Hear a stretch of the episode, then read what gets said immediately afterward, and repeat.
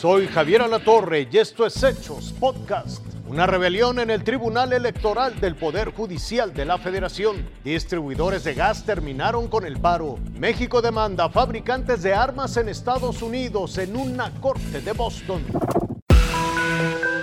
Hecho sin precedente, el gobierno de México a través de la Cancillería presentó una demanda civil de daños ante una corte federal en Boston contra productores de armas en Estados Unidos. ¿Cuál es el objetivo? Primero, que las empresas demandadas compensen al gobierno de México por los daños causados por sus prácticas negligentes. El monto de esta exigencia será determinado en el juicio. Que desarrollen e implementen estándares razonables, verificables, para monitorear y, en su caso, disciplinar a sus distribuidores. El argumento central de la demanda es que la venta de armas sin control mínimo en la Unión Americana deriva en el tráfico ilegal de medio millón de artefactos año. Muchos de nuestros problemas en materia de violencia son provocados por el uso ilegal y la introducción ilegal de armas a nuestro país. México no puede mantenerse ya callado ni silencioso. El canciller Marcelo Ebrard aclaró que esta demanda no va en contra del gobierno estadounidense, sino en contra de los fabricantes que incluso en ocasiones trabajan pedidos especiales para el narcotráfico. Están desarrollando diferentes modelos para el narco que los utiliza el narcotráfico, están hechas para eso, para que las compren. Son más valiosas, tienen diferentes tipos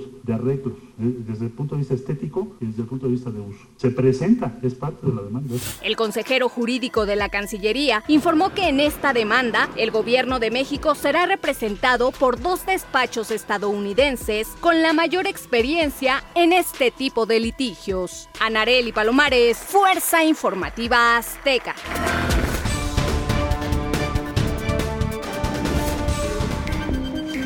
Termina el paro de vendedores de gas LP en el Valle de México. Después de día y medio, la Unión de Gaseros anunció que concluía la protesta, en espera de un diálogo con el gobierno federal. No hemos tenido un acercamiento con ninguna autoridad. Estamos haciendo en un signo de buena voluntad, creyendo la instrucción que el gobierno federal ha dado. Esta historia comenzó el sábado después de que la Comisión Reguladora de Energía publicó los nuevos precios máximos al gas LP, en busca de reducir los altos costos para el consumidor. Tres días después, un grupo de vendedores de gas, los llamados comisionistas, iniciaron bloqueos a las plantas de distribución en Ciudad de México, Estado de México, Hidalgo y parte de Puebla. Los vendedores que llevan el gas LP a los hogares y comercios se quejaron que al bajar el precio al consumidor final, también las gaseras les están bajando su comisión. A su vez, las empresas gaseras agrupadas en la Asociación de Distribuidores de Gas LP denuncian que estos vendedores solo se están dedicando a presionar a base de bloqueos, mientras los grandes afectados son los usuarios.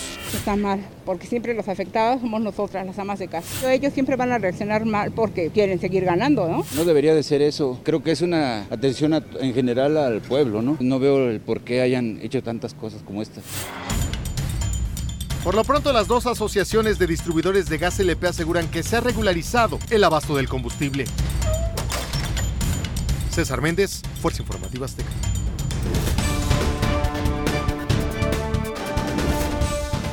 Pública. Parecía una sesión de rutina, pero esta vez en el Tribunal Electoral se derramó el vaso. Le solicito someter amablemente a los integrantes del Pleno el punto relativo al análisis de las funciones y desempeño de la presidencia del Tribunal Electoral del Poder Judicial de la Federación. El magistrado de la Mata pidió incorporar al orden del día un asunto para evaluar a su presidente y más de uno se dijo sorprendido. Jamás este tribunal ha sorprendido a uno de sus integrantes. El magistrado de la Mata está muy sonriente, no sé si estoy siendo graciosa en lo que estoy hablando, pero quisiera decirme algo, magistrado. El presidente del tribunal, José Luis Vargas, acusó entonces un intento de golpe de Estado en su contra. Quiero pedir de la manera más atenta y más respetuosa que estén a la altura de su investidura constitucional, que no estén intentando o provocando un golpe de Estado. Sin embargo, la petición para evaluarlo fue respaldada por la mayoría. En este caso, eh, lo ideal sería someter a votación el punto que propone el magistrado de la Mata. Suspendan la sesión, por favor.